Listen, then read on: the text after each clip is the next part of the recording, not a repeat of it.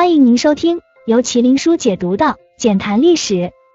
大家好，我是麒麟书。皇帝后宫佳丽无数，很少有专情于一人的帝王。像清朝乾隆皇帝就更不用说了，活脱脱的风流皇帝。就清朝而言，没有哪位帝王能比得上他的风流。在乾隆帝的后宫中，貌美女子无数，知书达理者无数，但是以寡妇身份入宫的仅有一位。当时乾隆招其入宫时，还引起了满朝文武大臣的非议，但乾隆坚持自己的意见，不听劝阻。这位寡妇有一项特殊的本事，把乾隆迷得团团转，这一迷就是二十年。一个风流皇帝。能宠幸一人长达二十年，这倒是个稀罕事。那么，这位寡妇到底有着什么特殊本事呢？这位寡妇便是大名鼎鼎的香妃，维吾尔族人，新疆人。在入宫之前，香妃已经嫁人了，后来丈夫因故去世，留下她一人，成了寡妇。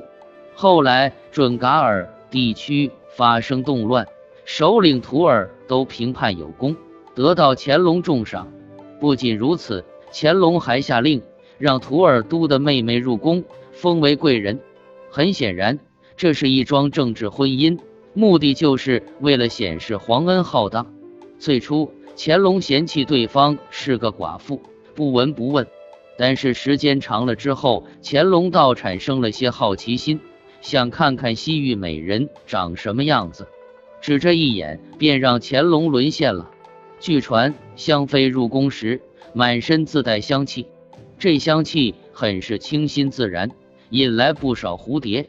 当时乾隆还不信，直到亲眼目睹，才感叹世间竟有如此奇女子。香妃不仅自带香气，而且长得很是精致，西域美人五官都很立体。乾隆见到香妃本人之后，双眼就离不开了。一时间，乾隆被这香气美貌所吸引。就这样，香妃开始了自己的晋升之路，从最初的贵人到皇妃。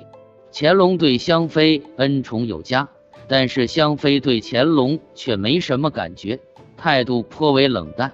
尽管乾隆是一朝天子，却无法让香妃展开笑颜。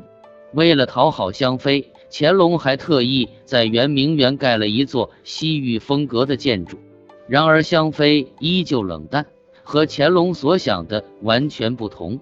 尽管如此，乾隆还是不罢休，走在献殷勤的路上，一直没有停歇。或许得不到的永远在骚动，乾隆想要获得香妃的心，就算是南巡之时，乾隆仍不忘带上香妃。期间。乾隆担心香妃吃不惯南方美食，还特意带上了西域的厨子。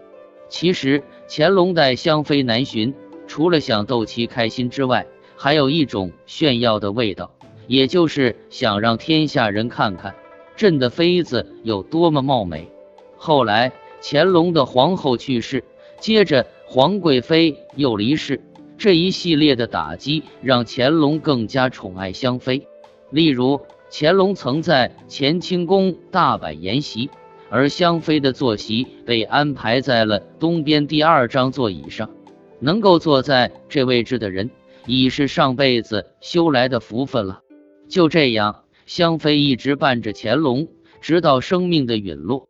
香妃离世之时，乾隆帝悲痛万分，痛哭流涕。